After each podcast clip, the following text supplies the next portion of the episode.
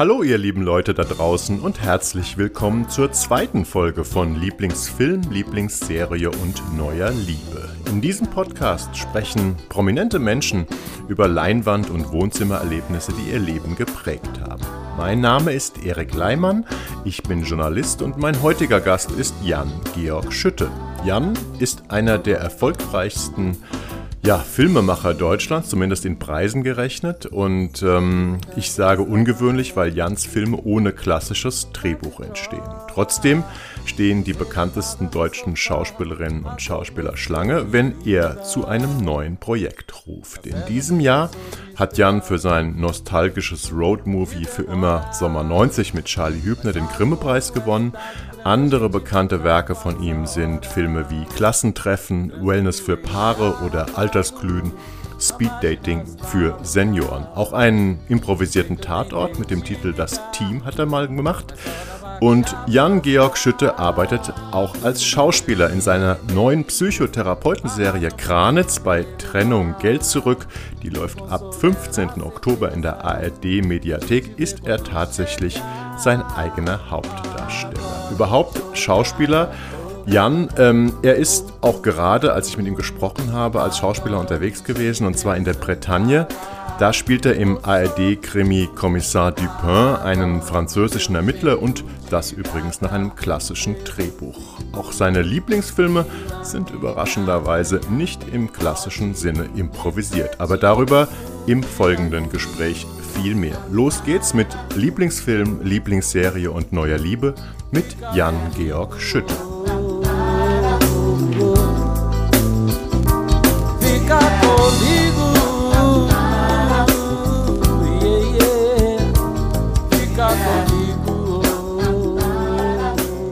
So, hallo Jan, grüße dich äh, aus Hamburg. Äh, ich freue mich, dass du heute dabei bist bei Lieblingsfilm, Lieblingsserie und Neue Liebe. Und ähm, ja, du hast mir erzählt, du bist gerade in Frankreich. Wo bist du denn genau? Ich bin in Concarneau in der Bretagne. Mhm. Da drehen wir immer einmal im Jahr diese Kommissar Dupin-Dinger, mhm. die ja ja. So äh, nette Romane und ähm, die werden verfilmt und das äh, ja herrliches Wetter und es macht Spaß, nette Kollegen mhm. und wir machen da. Dann dreht der glaube ich immer zwei, zwei Filme am Stück oder sowas, ne? Macht man meistens. Ne? Nee, nee, nee, nee, nur einen. Nur einen. Jedes Jahr einen. Okay. Mhm. Ja, da muss ich dir gleich, bevor wir mal zu unserem eigentlichen Format äh, kommen, gleich mal so eine Fun Fact Frage stellen, weil ich bin ja. überhaupt kein Experte für ähm, äh, Kommissar Dupin. Ähm, habe allerdings ja. schon auch so diverse ähm, ja, Kritiken geschrieben über diese ähm, ARD-Krimis, in denen deutsche Ausländer spielen, ähm, an schönen Orten in Europa. ja. Und ähm, da habe ich doch mal ganz kurz nachgeschaut. Äh, und gesehen, dass Kommissar Dupin seit 2017 auch in Italien und seit 2018 in Frankreich im Fernsehen läuft. Wusstest du das? Ja, das wusste ich. Und es ist wirklich vollkommen verrückt, weil ich meine, ich als Deutscher spiele ja einen französischen Kommissar und in Frankreich ist das ein Quotenhit. Ach, ist sogar ein Hit, ja. Das der, es ist der absolute Knaller hier in Frankreich. Ja. Ich glaube, ich bin wahrscheinlich in Frankreich bekannter als in Deutschland. Das Ding geht ja ab wie Luzi, das äh, verkauft sich nach Italien, das verkauft sich in den asiatischen Raum. Ja. Äh, in USA läuft es auch schon, aber die Asiaten stehen, fahren wohl total ab auf Britannien. Ich äh, weiß auch nicht, woran es liegt. Also ich glaube, da sagen wir, der eigentliche Hauptdarsteller dieser Filme ist die Landschaft hier. Ja. Und das ist einfach, man kann das ganz toll filmen. Ne? Das Meer und die Felsen und dann teilweise wirklich wunderbare, pittoreske so Schlösser und, und alte Herrenhäuser so aus, aus Felssteinen und so. Ich glaube, das ist das, was äh, den Charme ausmacht. Und die, die Geschichten sind nett, hm. so, die, die stören nicht beim Bügeln, sagen wir mal so. Und es ist auch nicht ambitionierter, also es, ja. manche dann leider schon, aber im Prinzip ist es so gedacht, dass das einfach eine nette Unterhaltung ist. Wenn man nach dem Arbeitstag vor den Fernseher setzt und sagt, ich will mich irgendwie nett unterhalten lassen mit ein bisschen genau, das, Spannung, es wird nicht zu brutal und so. Das musst du auch und überhaupt nicht verteidigen. mich nö, hat nur. Nö, das ist total in Ordnung. Mich ja, würde nur einfach mal interessieren, was ein Franzose über diese Deutschen, die da ähm, Bretagne-Krimis spielen, denken. Aber das weißt du. Hast du dich mal mit einem Franzosen darüber das, unterhalten? Nee, habe ich nicht leider. Also ähm, ich werde oft angesprochen, mein Französisch ist nicht so richtig toll. Mhm. Passt, Aber ja. ähm, ich meine, die Quote sagt es ja, ne? Also ja. die finden das geil. Ja. Die mögen das. Okay. Ja, ähm, wir haben ja ähm, uns heute verabredet für Lieblingsfilm, Lieblingsserie, Neue Liebe. Und ich muss ganz ehrlich sagen, ich war von deiner Auswahl. Ähm, wir können da auch ruhig ein bisschen spoilern, weil die Auswahl, die steht ja im Podcast schon vorne drin, was du dir ausgesucht ja. hast. Und ja. ich werde es wahrscheinlich auch anmoderieren. Ähm, also erstmal ist diese Auswahl sehr divers, was die, was die Genre ja. betrifft. Ähm, ja. Auch von der, ich sag mal, emotionalen Tonalität ist sehr, sehr unterschiedlich.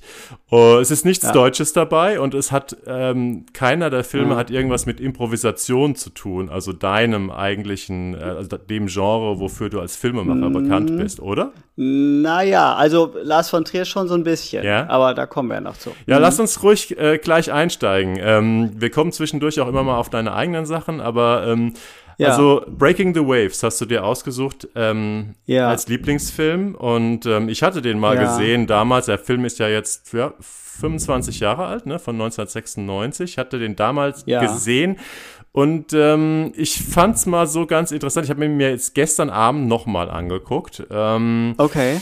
Ich fand's mal ganz interessant, weil es ist ein Film, mit dem ich mich immer so ein bisschen schwer getan habe. Und aber vielleicht ja. ist es ja auch für so ein Podcast-Gespräch gar nicht so schlecht. Also ich würde ja, dir genau. jetzt mal das Feld überlassen und sagen, Breaking the Waves, warum ist das der oder ein Lieblingsfilm von dir?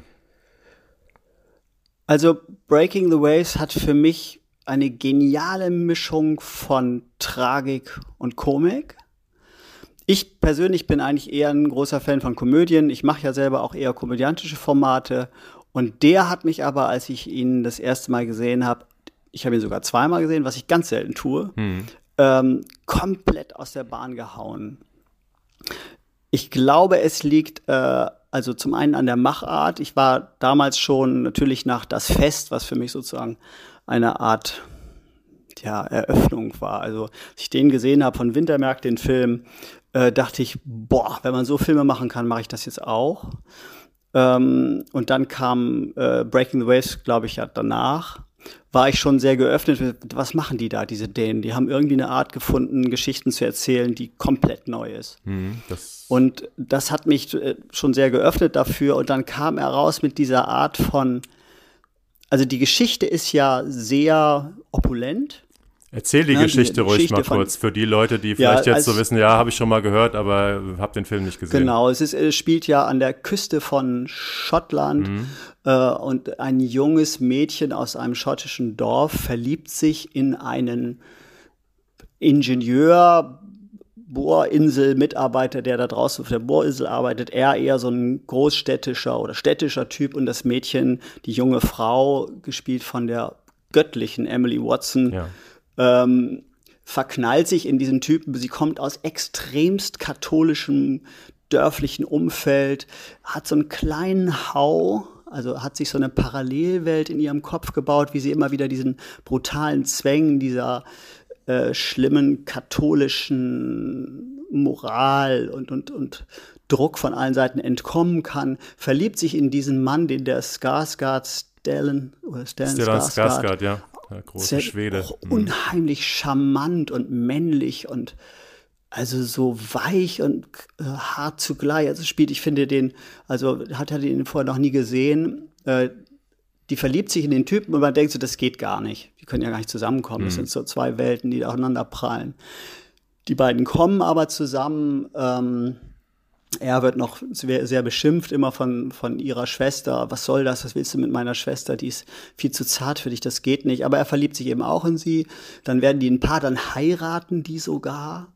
Äh, dann gibt es eine sensationelle Szene von ihrer Hochzeitsnacht eine der lustigsten ähm, Sexszenen, die ich je gesehen habe. Also ich, mhm. äh, ich finde das lustig, dass du die lustig findest. Ich habe mir die gestern Abend ich, angeguckt. Ich finde die eigentlich gar so. nicht lustig, aber super, ja. Erzähl weiter. Also ich fand es wahr. Ja. Dann und da glaube ich, also ich glaube, man sieht immer wieder, was ich so drüber gehört habe, auch, aber man sieht es immer wieder, dass äh, auch Lars von Trier durchaus hat improvisieren lassen in diesem Rahmen. Mhm. Und ähm, diese Szene, wie sich der, der Skarsgård da auszieht, so ein kräftiger Mann, und diese junge Frau den anguckt und sieht das erste Mal in ihrem Leben einen nackten Mann mit Pimmel und allem drum und dran. Ja. Und da muss sie so lachen. Und das hat mich so, es finde ich so toll, weil dieser Anblick eines nackten Mannes ist ja per se erstmal, ja, weiß ich auch nicht, nicht so nicht so was rasend Schönes. Ja. Also für so eine Frau, so, so ein grober Typ. Äh, und dann muss sie so wahnsinnig lachen und die kriegen darüber dann einen erotischen Draht zueinander. Mhm. Er fühlt sich jetzt auch nicht gekränkt in seiner Männlichkeit, die lacht mich aus und so, sondern er muss auch lachen und spürt selber das Absurde der Situation, dass auf einmal zwei Menschen nackt voneinander stehen.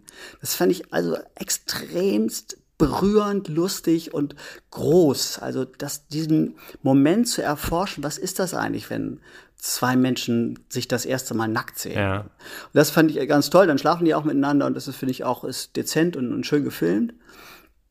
Und dann muss er wieder auf die Bohrinsel und dann hat er dort einen ganz schlimmen Unfall und kommt zurück und ist im Grunde ist, ist gelähmt.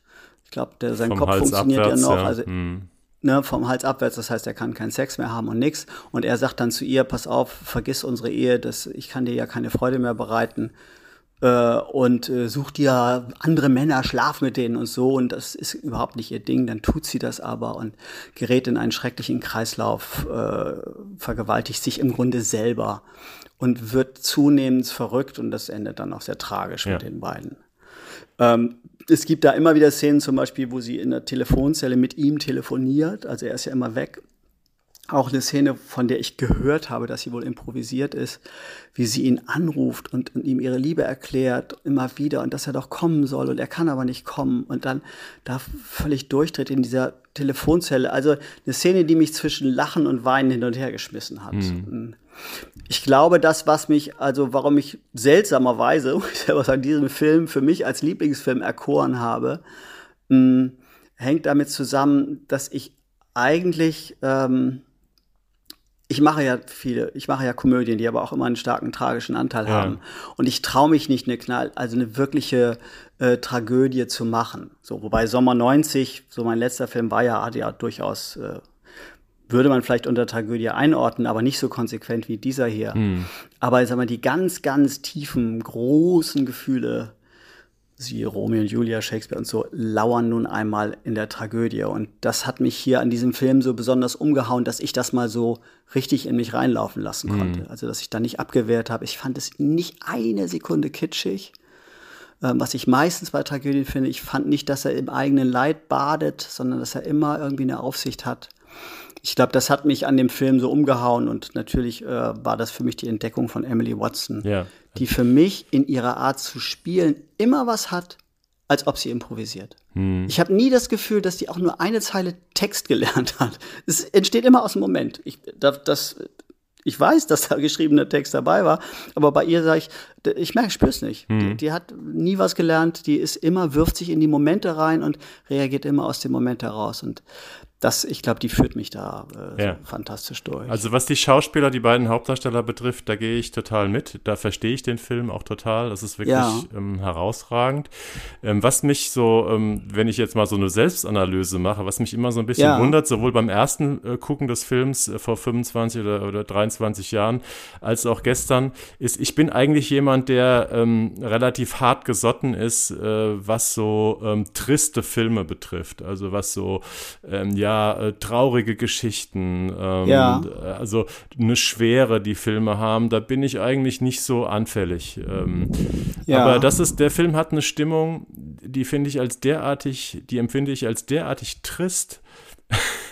ja, dass, okay, dass mich okay. das wirklich ähm, ja äh, so runterzieht. Und ich frage mich immer, okay. ich habe mich vor 25 Jahren gefragt und ich habe mich gestern Abend gefragt, was das eigentlich ist. Also es ist natürlich einmal diese diese triste Szenerie, also einmal diese raue Küstenlandschaft, die ja mal wahrscheinlich man auch sehr schön darstellen könnte oder die auch eigentlich sehr schön ja. ist, die aber auch so, das ist glaube ich so grobkörnig gefilmt und das ist jetzt nicht so mhm. äh, eine klassisch schöne Landschaftsaufnahme. Dann natürlich diese, diese sehr religiösen, zwanghaften Verhältnisse, die traurige, ja. die sehr tragische Geschichte, die natürlich auch, du hast die Hochzeitsszene oder die das Feiern am, am Anfang erwähnt, das sind ja im Prinzip nur, ja. also der Film dauert ja zweieinhalb Stunden, das ist ja, sind ja nur 15 ja. Minuten und danach sind zwei und eine Viertelstunde extreme Tragik. Also es ist interessant, dass andere andere Leute ähm, und auch ja Leute, die sehr elaboriert Filme beurteilen wie du, ähm, dass so, ja, da diesen Mischmasch oder diese, diese, diesen gesunden Mix ja. finden aus Faszination, Freude, Komödie sogar und Tragik. Also,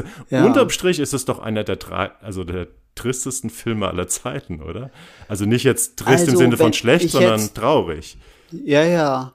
Also wenn ich jetzt sage, also zum Beispiel, ähm, Gott, äh, dieser, der, der russische Filmemacher, der immer diese ganz melancholischen Filme macht. Tarkovsky, oder? Tarkovsky, mhm. so, ne? Ja. D ähm, da kam ich nie so richtig rein. Ah, ja. Da hatte ich das Gefühl, er badet in Traurigkeit. Also es, mhm. ja, das war mein subjektives Gefühl. Das hat mich dann irgendwann genervt, ich bin da rausgegangen. Bei Lars von Trier fand ich jetzt, also es kommt dazu, dass mich ein paar Sachen äh, wahrscheinlich privat erwischen, dieses katholische. Ja. Ich war selber, komme aus einem evangelikalen Haushalt. Meine mhm. Eltern sind evangelikal. Das ist also eine sehr radikale ähm, Auslegung des christlichen Glaubens, also durchaus, also viel mehr als evangelisch, auch eigentlich mehr als katholisch ist und mit Beichte und viel, es geht viel um Schuld und so. Ja. Da bin ich drin groß geworden und habe mich dann ähm, mit 20 oder so daraus befreit. Ähm, insofern kann ich dieses, diese Welt ziemlich gut nachvollziehen, in der sie da ist. Okay, total nachvollziehbar. Dieses, ähm, ne? Und äh, da komme ich rein. Und ich habe in mir drin ähm, eine ziemlich kräftige depressive Ader. Mhm. So, die, die, von der weiß ich. Und die kann auf verschiedene Arten ausgelöst werden. Und ich glaube, äh, hier wurde sie für mich so ausgelöst, dass sie durch diese Lebenskraft dieser Emily Watson immer wieder da rausgezogen wurde. Also ja. dass da so, so was gegengesetzt wurde. Ne? Auch wenn sie nachher dabei drauf geht, aber ähm, da war immer so eine positive Kraft. Ich glaube, darum konnte ich mich gut, also konnte ich meine Depression da gut zugeben. Mhm. Und das dritte ist, glaube ich, dass ich ähm, einen starken Hang zu Madonnen habe, also bei Frauen. Ja. Also ich, ich äh, liebe so, sag mal, so Madonnen ja, Frauen, die was sehr Zerbrechliches haben um, ähm, und teilweise mit der Welt nicht so richtig zurechtkommen. Also mhm. Also meine Frau hat das, by the way, auch. Die kommt irgendwie auch mit der Welt nicht so richtig zurecht. äh, ähm, ja, das, einerseits ja. Und äh, das hat die Emily Watson auch. Also da, da erwischt es mich. Und das sind, glaube ich, so Kräfte, die mich dann an dem Film extrem gut andocken lassen. Mhm. Was, ich, darum, was ich ganz interessant ja. fand, ich habe, ähm, also Lars von Trier ist ein Regisseur, ich kenne natürlich ähm, etliche Filme, aber ich bin kein Experte ja. und es gibt auch absolut Lücken ja. bei mir in seinem Övre. Aber bei ich habe dann nochmal, als ich nachgelesen habe, über Breaking the Waves ähm, erfahren, dass der Film ja der erste Film der sogenannten Golden Heart Trilogie ähm, ist. Okay. Und ähm, dazu gehören danach noch Idioten von 1998 ja, ja. und äh, den kennen wahrscheinlich die meisten, Dancer in the Dark mit Björk ja, ähm, von Jahr 2000 und in dieser Trilogie äh, geht es eben immer um Protagonisten, die so, also ich glaube, der Lars von Trier ist darauf gekommen, aufgrund von so einem Kinderbuch äh, mit so einem naiven Mädchen, mhm. Goldherz heißt das. Und es sind ja, ja immer so Protagonisten, ja. die eben sowas ähm, Gutes, also so eine naive Güte haben. Ne? Und ähm, das ja. finde ich dann wiederum ein ganz schönes Thema. Also und Idioten und Dancer in the Dark, die ja ganz unterschiedlich sind. Also ja. ich meine jetzt auch unterschiedlich äh, in Bezug auf Breaking the Total. Waves. Ja, ähm, mit den Filmen konnte ich auch irgendwie mehr anfangen. Das ist ganz interessant. Magst du die anderen Ach, auch? das ist ja lustig. Ja, ja das geht mir genau umgekehrt. also gut. Idioten hat mich richtig geärgert. Ja. Da, da war ich wütend. Der wurde natürlich wahnsinnig gefeiert und ich war da, glaube ich, schon mit Improvisation bekannt. Ähm, mich hat diese Art, auch dass es dann diese ganze Porno-Zeug und mhm. dass dann da wirklich eine Nutte mitspielt und dann, dass man wirklich das rein rauszieht und so, das fand ich äh, extrem ärgerlich ich. Ja. Und ich sagte, nee, das ist für mich genau das nicht. Mhm. Also ähm, um, da fand ich so, ja, er schreit so raus, wir sind mutig und wir brechen Tabus. Das hatte ich nun aber im Theater alles schon durch. Ja. Also schwingende Geschlechtsteile waren dort massenweise in der Zeit auf der Bühne und das war dann irgendwie jetzt auch mal over für mich. Mhm. Und dann fand ich bei Dance in the Dark tatsächlich, hat mich Björk genervt. Okay. Also die, das, ich konnte auf die nicht, die ich als Sängerin mochte, aber ich konnte als Schauspielerin überhaupt mhm. nicht auf sie einsteigen, weil sie eben genau diesen Kick, den Emily Watson hat, diesen Humor äh, den habe ich bei ihr nicht ja. Äh, gesehen. So. Und ich habe dann hinterher auch gehört, dass die ja auch richtig Stress hatten miteinander. Ja. Lars von Trier und die Björk. Die hatten Stress und waren aber auch ähm, nur zusammen, glaube ich, ne? Oder so mal eine Zeit lang. Also ach, die waren so Die waren auch ein Paar, okay. ja, aber gut, zwei Verrückte. Ja, ja, okay. Na gut, dann, okay. dann sind da vielleicht Sachen reingeschwappt. Also das ist dann so, da gucke ich sehr als Schauspieler und mhm. merke, da ist ein Schauspieler nicht glücklich. Ja. Und dass Björk da nicht glücklich war, das konnte man, glaube ich, merken. Und Emily Watson war, glaube ich, die war im siebten Himmel. Ja. Ich habe auch also, Dancer in the Dark nur hat. einmal damals im Kino gesehen und was mir in Erinnerung ja. geblieben ist, also warum ich den Film gut fand, neben dem wirklich sehr guten ja. Soundtrack, ähm, sofern ja. man keine Björk-Allergie hat, ähm, ist die unglaublich toll choreografierten Bilder. Ne? Also das ist, ja, ja. war schon ja. Hammer irgendwie damals. Bilder kann der Mann bauen. Ich bin dann nachher, also bei Lars von Trier auch ausgestiegen. Ich bin, bin die Sachen nicht mehr mitgegangen, die er gemacht hat. Also außer noch dieses eine mit Nicole Kidman, das fand ich noch toll, dieses, mit diesem Dogville, aufgezeichnet auf der mhm. Bühne. Dogville, das mochte ich irgendwie, fand ich ein irres Experiment. Mhm. Aber dann das Ganze später mit, mit der Gainsbourg und die, die Sachen, die habe ich die Trailer gesehen und habe gesagt, nee Leute, bin ich nicht dabei. Also dieses sich in Grausamkeit wälzen und so, das hat mich nicht mehr ja, da, da musste ich mich irgendwie abgrenzen. Also das war dann, ich, der Typ ist ja auch bestimmt hochgradig depressiv. Mhm. Ähm, das war mir dann zu viel. Da dachte ich, nee, ich brauche dann immer was zum Anknüpfen, wo ich da wieder rauskomme. Ja, aber er ist wahrscheinlich der preisgekrönteste Depressive im, äh, in, der, in der Kinowelt, ja. oder? ja.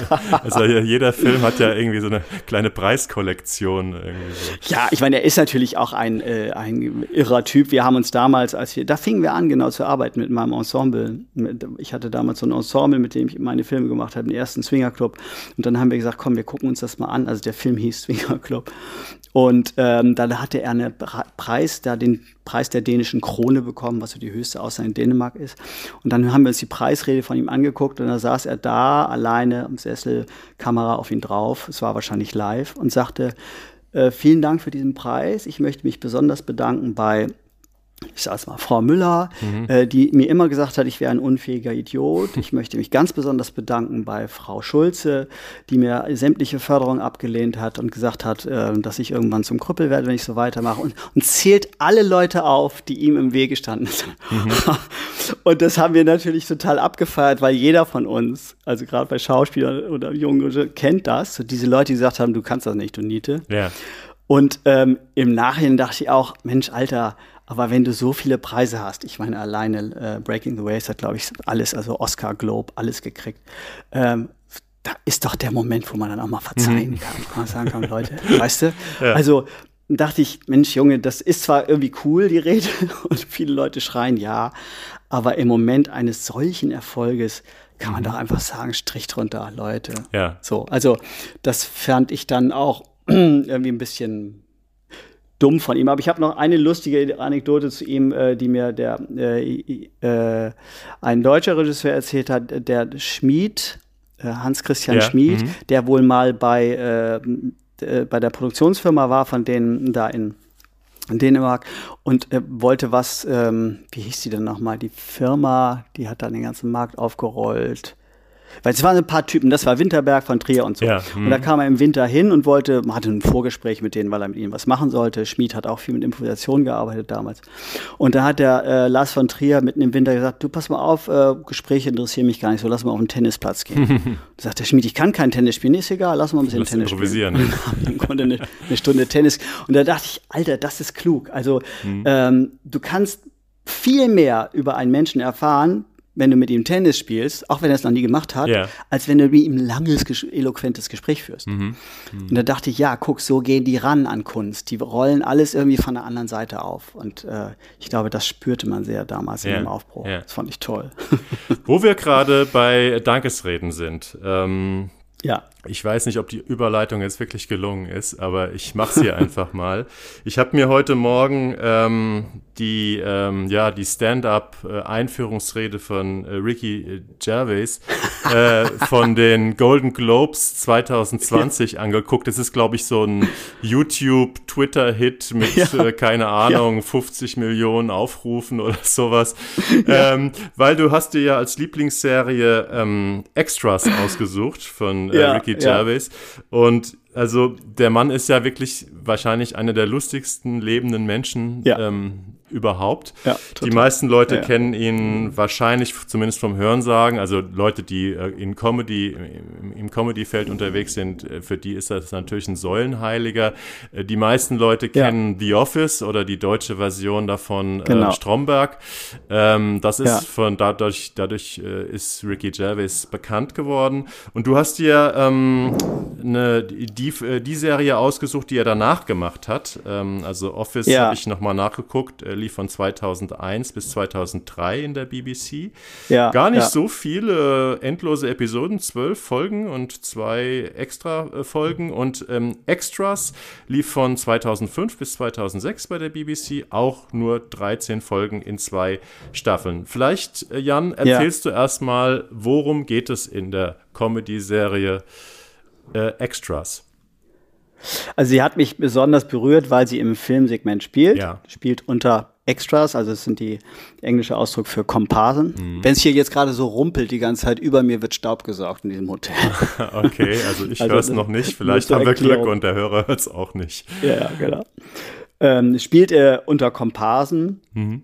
Und äh, Ricky Gervais spielt eben selber einen Komparsen, ein bisschen dicklichen Typen ähm, mit und die Haupt, zweite Hauptperson ist eine Freundin, also eine gute Bekannte von ihm, auch eine Komparsin ist und der Antagonist ist noch ein äh, einen Komparse, der immer schon mal einen Satz hat, also fast ja. Kleindarsteller. Mhm. Also es ist im Grunde der Wettstreit dieser drei, wer kommt am meisten vor. Und ich, ich habe es also jetzt ewig nicht gesehen. Ich erinnere mich nur noch, ich glaube, es war die Eröffnungsszene, wo man also so, eine, so einen historischen Film sieht äh, irgendwelche tollen, wichtigen, es sind immer irgendwelche Superstars in jeder Folge. In jeder dabei. Folge gibt es einen Superstar. Es geht los mit Ben Stiller. Äh, in der zweiten Folge ist Kate Winslet in einem Nonnenkostüm, die Hauptdarstellerin. Ja. ja. Mhm. Ja, und da ist also wahrscheinlich Ben Stiller in so einem historischen Kostüm, schiebt sich da rein, äh, spielt eine tolle Szene im Bild und im Hintergrund schiebt sich so ein dicklicher Typ so ins Bild rein. Und dann brüllt er so, cut, cut, oh Mann, schiebt doch diesen Fetti da hinten raus. Und so führt sich Ricky Gervais selber als Hauptrolle ein. Äh, der hat versucht, dann noch ins Bild reinzukommen. Und dann sitzt er ein bisschen traurig danach rum. Und dann hat er eben immer Begegnungen, ähm, in den Pausen, was sozusagen das Hauptthema ist, in den Pausen versucht er eben an diese Stars ranzukommen und will denen auch klar machen, dass er selber im Grunde auch Schauspieler ist. Ja. Ähm, und aber jetzt eben nur hier für einen Job jetzt mal so. Ne? Und äh, diese Stars verhalten sich mehr oder weniger herablassend ihm gegenüber. Er schafft es dann auch mal mit dem einen oder anderen Wohnwagen zu kommen, sich von dem was erzählen zu lassen und guckt wirklich wie so ein, eigentlich immer wie so eine Maus zu irgendwelchen Riesen nach oben, die dann so Superhelden sind mhm. und die ja natürlich, äh, die natürlich extrem fehlbare, meistens mega eitle Typen sind. Wunderbare Szene, wo ihr, es ist, nee, das ist nicht Ben Stiller. So, ich habe die Namen von, einer von diesen Stars holt ihn dann in den Wohnwagen rein, lässt sich also auch immer beweihräuchern von ihm. Mhm ähm, und erzählt ihm selber eine Filmidee, die er hat. und Ricky Gervais sitzt dabei und hört sich das an und sagt, pass auf, okay, stell dir vor, da ist diese Frau und dieser Typ und die lieben sich total. Und er so, ja, okay, okay. Und dann, pass auf, dann kommt diese Frau an und dann Weißt du, was dann passiert? Die zieht sich aus. Und er so, was? Ja, okay. Und weißt du, was du dann siehst? Wie completely, you see everything. Und Gervais, was? Wie? You see just everything ah, okay, yeah! und, und, und, dieser kleine Komparse, Ricky Gervais, muss dann also einfach, wie der Typ einfach komplett hohle Star, aber nur die Fantasie hat, endlich einen Film zu drehen, wo man eine Frau nackig von oben so sieht. Ja, ja. Dann geht er da wieder raus.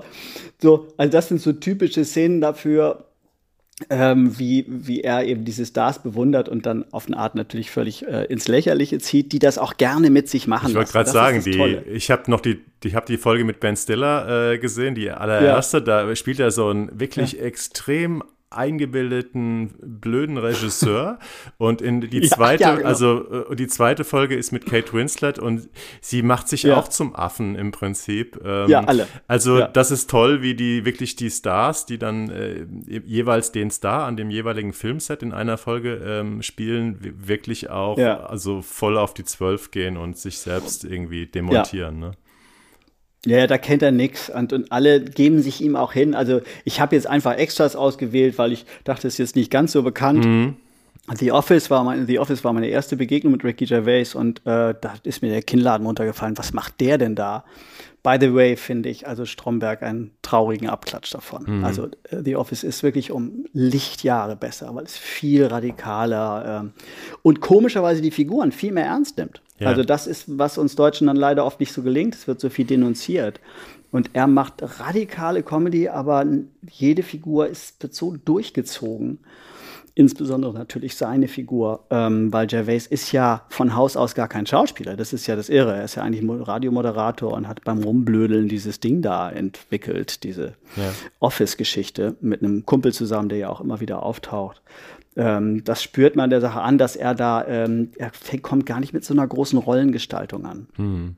Und hat sich dann ja ich muss da mal einen kleinen Bogen so weiterentwickelt. Also er macht jetzt ja im Grunde, guck, ich gucke ja jede Serie von ihm Afterlife, Afterlife ist Derek. das aktuelle jetzt, ne, auf Netflix. Ja. Die, äh, ich glaube, genau, zwei Staffeln. Da gibt es auch was, glaube ich, kaum, kaum einer kennt. Derek, Derek das war, war davor, gemacht, der ja. spielt, spielt in so einem Pflegeheim.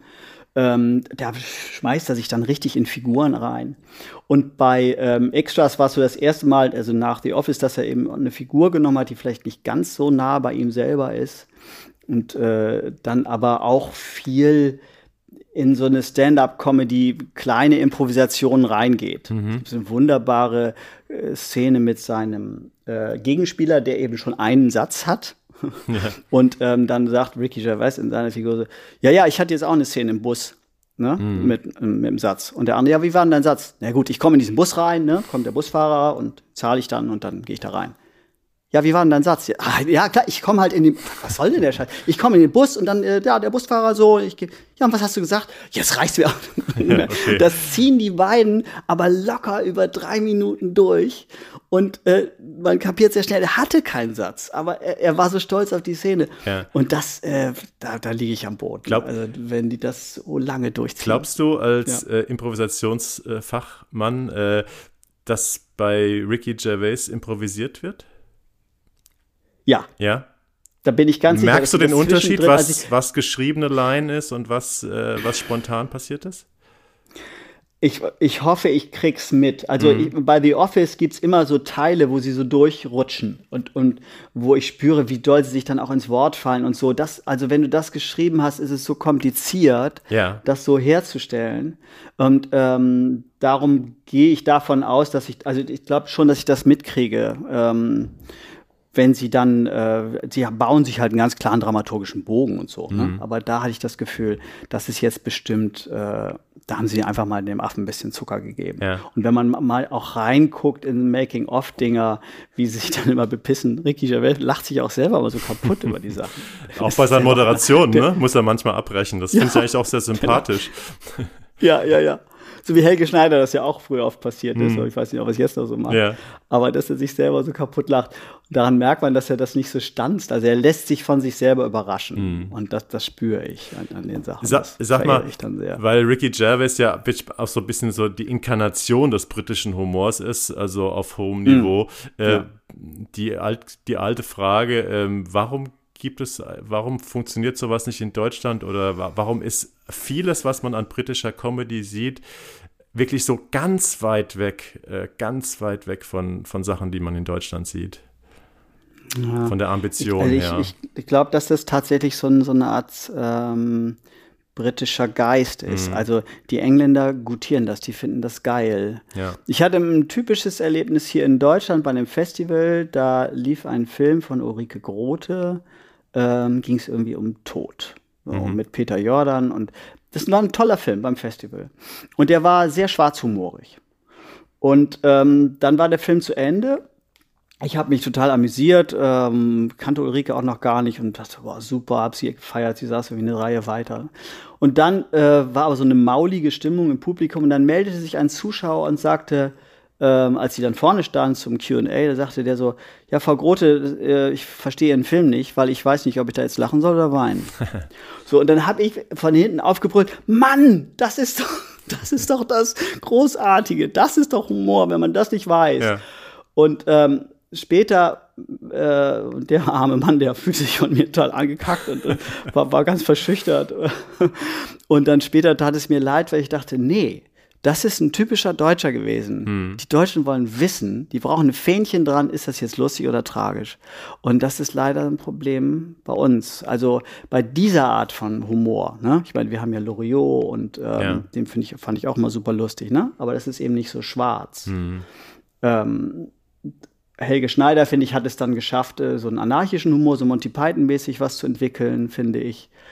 Ähm, aber es muss dann auch so Tete immer sein bei uns. Also es muss so angekündigt werden, jetzt wird's lustig. Und ich glaube, das ist das Problem und darum gibt es so wenig Echo für Filme, die zu schwarzhumorig sind. Ja. Also ich kriege auch äh, für mein Klassentreffen habe ich Hassmails bekommen. Mhm. Äh, wie, ob ich nicht mich bitte schön mal ruckzuck in die Psychiatrie einweisen lassen könnte.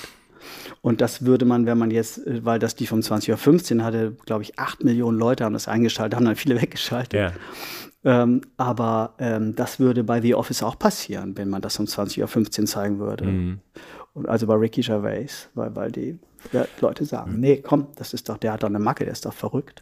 Wenn du es jetzt schon ansprichst, ähm, deine, deine Sachen, ähm, Klassentreffen zum Beispiel oder auch andere Filme, die mittwochs, ja, ich glaube, vieles lief mittwochs 20.15 Uhr. Ja, die meisten Im ARD, ne, ähm, äh, Mittwochsfilm.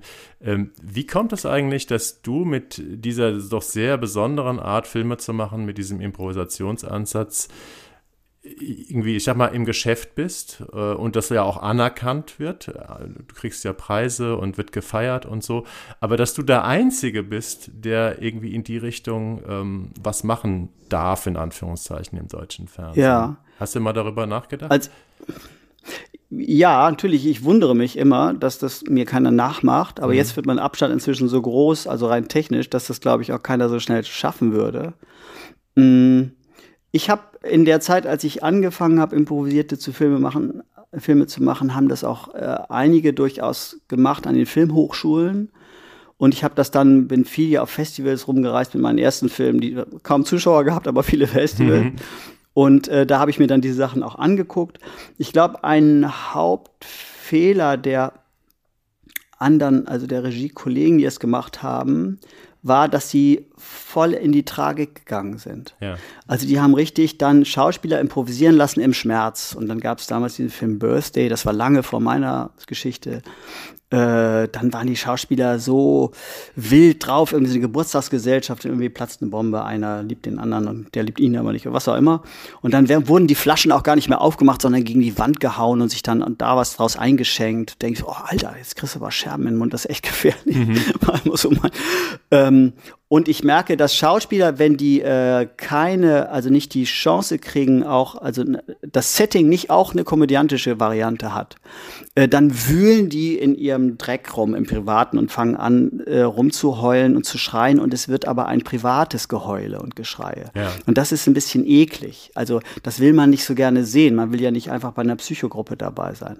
Und darum habe ich meine Settings immer überhöht angelegt oder komödiantisch angelegt. Mhm.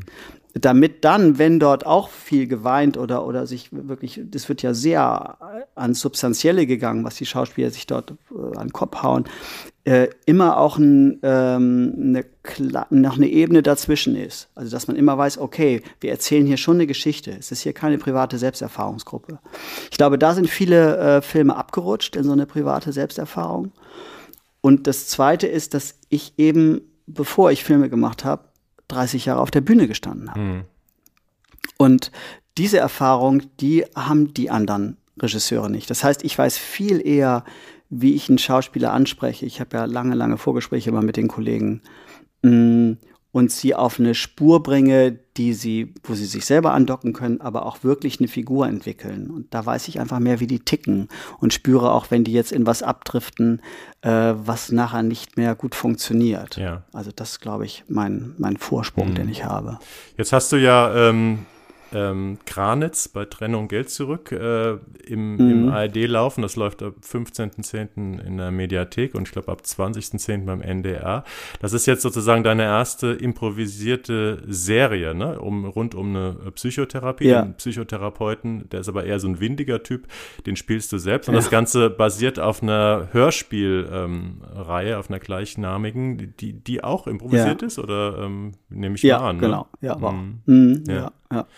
Und ähm, das ist auch, auch jetzt ja leicht zu verkaufen gewesen oder wahrscheinlich sogar leichter als die Filme, oder? Nee, das hat ein bisschen gedauert. Also äh, die Hörspielreihe war sehr erfolgreich. Mhm, ja. Und ähm, da konnte man denken, ach guck, da kann ja eigentlich ein Sender schon eher drauf anspringen. Es hat aber ein bisschen gedauert, bis sie sich das getraut haben. Ich glaube, es liegt daran, weil, also es war immer klar, dass ich dann auch die Hauptrolle spielen will und mhm. ähm, da viele, glaube ich, in mir zu wenig Zugpferd sahen. Also ich immer noch irgendwie so ein Nischentyp bin. Als, als Schauspieler sowieso. Also ich bin eben als Schauspieler nicht wirklich bekannt. Ja. Ne? Es ist so lustig, weil ich in der Bretagne dauernd angesprochen werde von Leuten. Äh, aber die werden, die sprechen mich an. Sagen Sie, Herr Schütte, ähm, sind Sie nicht bei dem so und so in Schweinfurt in der und der Firma tätig? Ich kenne Sie irgendwo. Ach, von Deutschen wirst du angesprochen. Ja, ja, von ja, Deutschen, mh. die mich irgendwoher kennen. Mhm, ja. Und die denken immer, ich arbeite irgendwie in Nachbardorf oder so. Und das ja, nee, dann sage ich immer, ich war schon mal in ihrem Wohnzimmer. Mhm. Wie was? Naja, ja, du spielst ja auch so und dann Nebenrollen, erst, dass ich ne? Schauspieler in, bin. Ja, in, in vielen ich spiele, Filmen ja, genau, eher Serien. Nebenrollen. Genau, ja. Genau. Mhm. So. Und immer so skurrilere Typen und so. Also ich bin nicht so der, der Fernsehprotagonist. Yeah. Das kann sein, dass da äh, welche zurückgeschreckt sind, dass sie sagen, das können wir nicht machen.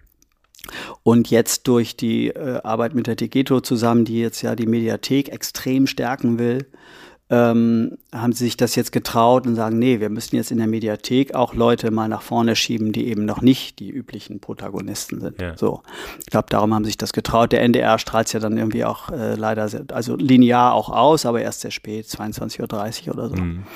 Äh, so, ich glaube, darum hat es ein bisschen gedauert. Ja, ähm, auch deine, deine dritte Wahl unter der Rubrik Neue Liebe ist äh, wieder was ganz anderes, was ich auch dir überhaupt nicht zugetraut hab, hätte, äh, weil das ist auch eine Serie, ähm, erstmal lustigerweise, die ich gar nicht kannte, obwohl die eigentlich relativ populär ist. Und zwar ist das die Amazon-Serie Modern Love nicht zu verwechseln mit Modern Family oder anderen äh, ähnlich klingenden ähm, Formaten. Und ähm, ja, das ist jetzt so eine sogenannte ähm, Anthology-Serie, also im Prinzip ähm, eine Reihe von äh, Kurzfilmen. Es gibt mittlerweile zwei Staffeln. Die erste ist von 2019 und ähm, ich weiß gar nicht, ob du die zweite schon gesehen hast, weil die zweite ist tatsächlich Neue Liebe, äh, wenn man sie dann auch mhm. mag, weil die ist erst äh, Mitte August auf Amazon veröffentlicht worden. Mhm. Kennst du die zweite? Ja. Auch? Ja. Ich habe die zweite tatsächlich nur den ersten Teil gesehen. Ich okay. wusste, ich habe es auch jetzt erst gesehen, dass, und den fand ich aber schon wieder ganz toll. Super. Also, ich habe mir von der ja. zweiten Staffel einfach als Game of Thrones Fan ähm, die Folge mit Kit Harrington, also Jon Snow, angeguckt. Die ist auch sehr charmant. Okay. Aber lass, äh, erzähl okay. doch erstmal, ähm, was ist die Grundidee der Serie Modern Love? Ich glaube, geschrieben ist es ja nach einer, angelehnt an eine Kolumne in der New York Times. Genau, ja. Wo es immer um besondere Liebesgeschichten geht, die Leser der Zeitung zur Verfügung stellen. Hm.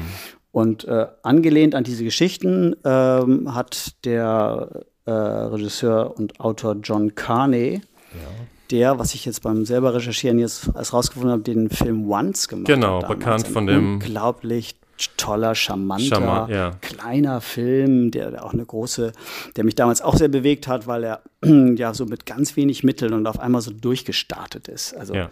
ein tolles, tolles Beispiel dafür, wenn man wirklich was zu erzählen hat, dass die Welt sich dann auch öffnet und sich das angucken will.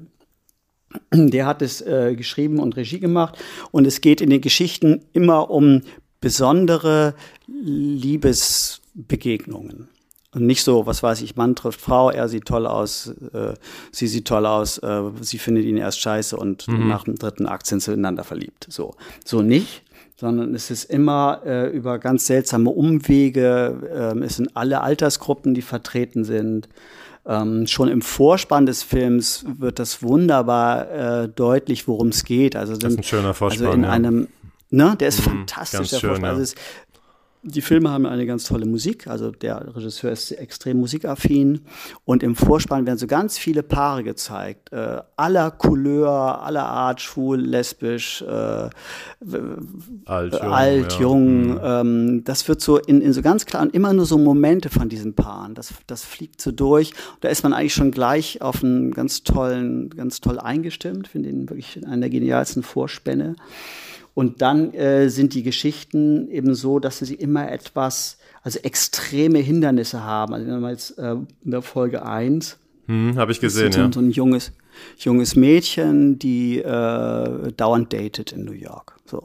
Und man sieht eigentlich sie ähm, immer mit, mit jungen Männern, die ankommen und dann gibt es den Portier, also so, so, ja, der ein älterer Herr gespielt ist und der guckt sie dann immer an und sagt ihr, ob der das Date, mit dem sie jetzt da gerade nach oben gehen will oder nicht, ob der jetzt was taugt oder nicht. Mhm. Und dies, diese junge Frau ist davon irgendwie genervt, aber gleichzeitig stimmt es auch immer, was er sagt. Ja. Und ähm, die, eigentlich geht der Film um die Beziehung zwischen dieser ganz jungen Frau und diesem alten Portier, der sie anguckt und immer sagt, vergiss es, das wird nichts. Und dann mhm. geht sie mit einem ins Bett und kommt am nächsten Tag wieder, der ist jetzt eine Eins. Nee, ist er nicht, kannst du vergessen. Mhm. Das stimmt nicht, du hast kein Recht dazu. Und dann wird sie dummerweise prompt auch schwanger äh, von einem, ja, verhältnismäßig hohlköpfigen Typen.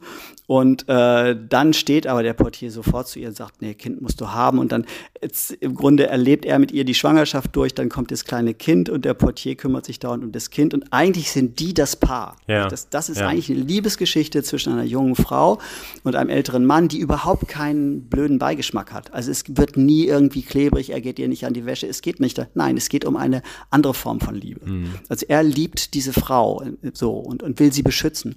Und dann geht sie weg, ähm, am Ende ähm, mit dem Kind, weil sie einen Job gekriegt hat. Sie ist Literaturstudentin und hat einen Literaturjob in LA gekriegt, weitestmögliche Entfernung. Und dann endet der Film damit, dass sie wiederkommt und hat dann einen neuen Freund. Und das Kind was äh, inzwischen dann schon fünf oder sechs ist, sieht wieder diesen Portier und freut sich, den zu sehen. Ich habe richtig geheult, als ich jetzt nochmal gesehen habe. Also, ja.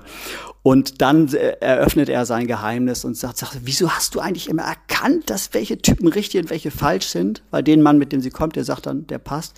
Sagt er, ich habe nicht die Männer angeguckt, ich habe in deine Augen geguckt. Ja, schön, ne? Und äh, unglaublich klug. Ja. Also ähm, auch wenn man es jetzt so erzählt, ist vielleicht ein bisschen kitschig, aber es ist extrem klug. Also das sozusagen das Wissen darum, ob jemand zu einem passt oder nicht, das hat man eigentlich selber drin. Mhm. So. Das fand ich ähm, sehr berührend. Ähm, habe das auch immer mit meiner Frau zusammengeguckt. Wir haben danach mal ganz viel drüber gesprochen. Ich weiß, dass also auch bei allen Episoden, ähm, wenn ich so Liebesfilme gucke mit, mit meiner Frau zusammen, dass wir, also ich merke an ihr eigentlich, wenn die, wenn die Frauenrollen so stimmen, dass ja. sie sagt, das geht jetzt nicht um nur um Schönheit oder oder jung oder toll oder das, sondern einfach, wenn das, wenn die Frauenrollen eine, eine absolute Nähe zur Realität haben, dann ist sie total angefasst. Und das ist hier bei jeder Episode so. Mhm gibt es noch die, die dritte äh, mit Anne Hathaway, die so eine Frau mit einer bipolaren Störung spielt. Also die, und das ist auch tolle da Leistung. Der die habe ich noch nicht gesehen, die Folge, aber die wird immer erwähnt als oh, schauspielerisch heraus. Irre, ja, er greift ja. halt so mhm. richtig in alle Kisten. Das wird zwischendurch zum Musical. Also wenn die Frau äh, gut eine manische Phase hat und gut drauf ist, ist mhm. die ganze Serie ein Musical, dann tanzen alle um sie herum, auch ja. tollen Choreografien. Sie selber mit Glitzerbluse und dann erobert sie natürlich im Sturm diese rasenschöne Frau irgendwelche Typen und dann kaum kommt zu Date, dann hat sie auf einmal den depressiven Absturz und dann, okay. dann lässt sie da draußen stehen vor der Tür.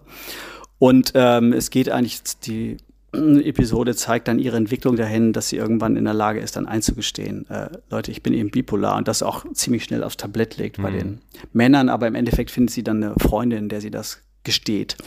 Was ich, ähm, was ich ähm, interessant finde, ähm, bei dieser Serie ist, dass, äh, und das wird ja auch ganz gut deutlich durch deine Zusammenfassung von dieser ersten Folge, ich glaube, die heißt sogar When the Doorman is your main man, also die, ja. die ganze Geschichte mhm. steckt oft in dem Titel schon drin, also wahrscheinlich, ja, weil, ja, weil genau. vielleicht haben sie das mhm. sogar von der Kolumne von der New York Times übernommen. Aber was, mich so, was ich so faszinierend finde, ist, dass diese äh, Folgen dauern ja immer nur so paar 30 Minuten, maximal 35 ja. Minuten. Und dass man dann so ein ganzes Drama, wo andere irgendwie wahrscheinlich mhm. zwei Stunden oder noch länger bräuchten mhm. oder gleich eine Staffel von einer Serie, dass die das schaffen, in so 30, 35 Minuten wie in einem Kurzfilm zu verdichten. Ist das eine mhm. eigene Kunst oder, oder sind nur die anderen Sachen zu lang, deiner Meinung nach? Ich glaube, es ist hier eine eigene Kunstform, weil sie sich so ganz klar auf dieses eine, wie du schon sagst mit dem Titel, sie äh, konzentrieren sich ganz klar auf ein Thema. Ja. Und äh, bleiben ja auch ganz straight an einer Figur dran, also eine Hauptfigur, die sie dann wirklich durchziehen. Ich glaube, dadurch kriegen sie es so knapp erzählt und auch nur so einen Aspekt von, von dieser Liebesbeziehung. Dadurch kriegen sie diese, diese Dichte hin. Hm. Und die haben ja auch, ähm, also das ist dann so ähnlich wie bei Ricky Gervais, äh, wo dann äh, ein Star immer ähm, in der Folge drin ist bei den Dreharbeiten. Also die haben auch viele bekannte Schauspieler, äh, die in diesen Liebesfilmen mitgemacht haben. Also Dave Patel, der ja. von Slumdog Millionaire, war dabei Tina Fey, Anne Hathaway haben wir schon erwähnt, Andy Garcia, John Slattery von Mad Men. Ja. In Staffel 2 ist Kit Harrington, wie gesagt, habe ich schon erwähnt, dabei. Tobias ah, ja, Nancy okay. ist auch von Game of Thrones und The Crown. Anna Paquin, also das sind schon ähm, die Stars, bekannte Leute haben Lust, bei den Geschichten mitzumachen, ne? Ja. Das sieht man ja, schon. Ja, genau. Und, äh, liegt wahrscheinlich auch an den guten er ist Drehbüchern. Ne? inszeniert. Also du kriegst ja, ja, ja auch immer gute Namen. Bücher.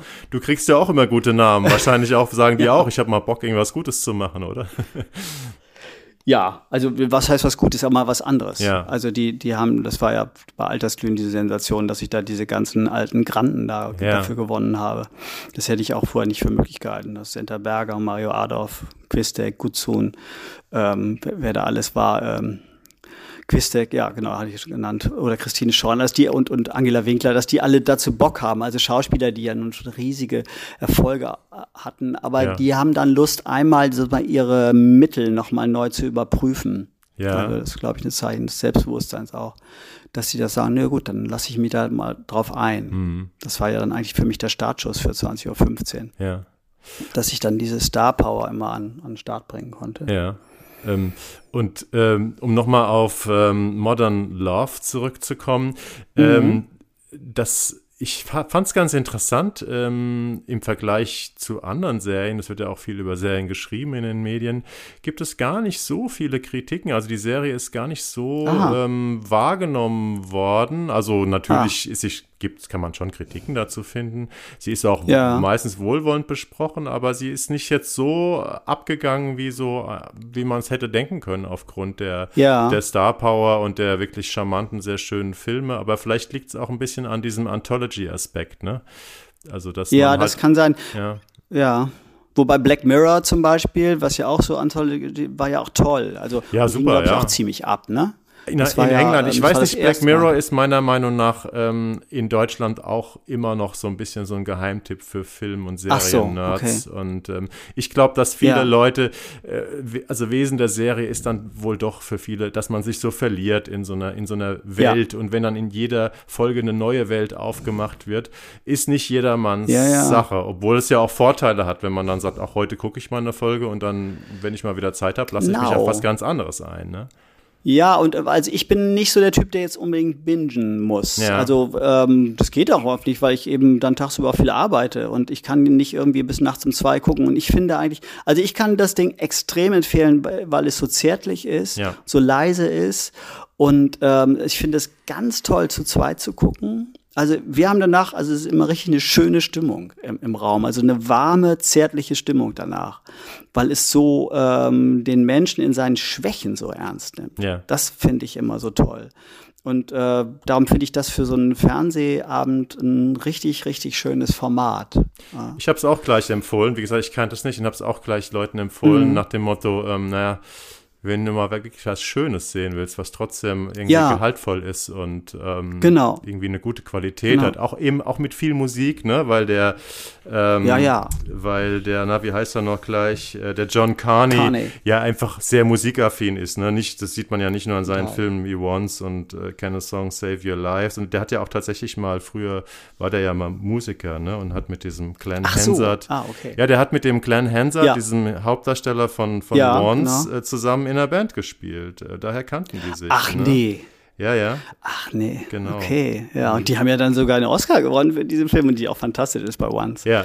Das war ja wirklich eine. Weil ich habe den Glenn Hansard dann mal erlebt in Hamburg im Abaton-Kino. Ach, da war ich auch. Da, da war ich auch bei, dem, bei der Vorstellung. Nee. 2007. Ach, Genau, Ende 2000. Also ja, da spielte der da Gitarre. ich spiele genau. selber Gitarre. Ja. Und er hatte die gleiche Gitarre wie ich. Das ist so verrückt. Er hatte genau die gleiche, das eine Takamine, die aber schon ja. durchgespielt war. Mhm. Und dachte ich, dann der Typ, weißt du, jetzt gewinnt er einen Oscar und spielt hier im Abaton für uns noch einen Song. Ja. also das fand ich unheimlich cool. Das finde ich super, ja. dass du damals auch da warst. Da war ich wirklich. Und das ja sah ich nämlich, saß ich in der ersten Reihe, weil meine Frau, die war irgendwie, irgendwie im achten Monat schwanger ähm, und Ach da so. durften wir in der ersten Reihe sitzen. und dann war der, hat der Glenn Hansard irgendwie genau 1,50 Meter vor uns irgendwie die Songs aus dem Film. Also es ist auch deswegen ein unvergessliches Toll. Erlebnis. Ne? Ja. Ja. ja, ja. Super, ja. Jan. Es war, ich fand es ein tolles Gespräch mit dir, auch mit den drei ja. Serien, äh, beziehungsweise Filmen und Serien, die ich so niemals von dir erwartet hätte, aber die äh, alle irgendwie uns jetzt zu wirklich interessanten Gesprächen geführt haben. Ich wünsche dir ähm, alles Gute mit deinen Formaten und hoffe, dass du ja, weiter äh, tolle Sachen machen kannst im deutschen Fernsehen. Ja. Ne? Danke sehr. Mach's gut in der Bretagne. Ja, du auch. Ja, ciao. Ja, Gerne. danke. Tschüss, Erik. Tschüss. Cheguei em casa, estava rolando um blue na vitrola. Você deitada no sofá, adormeceu, que linda. A cega se cansou de esperar por vir.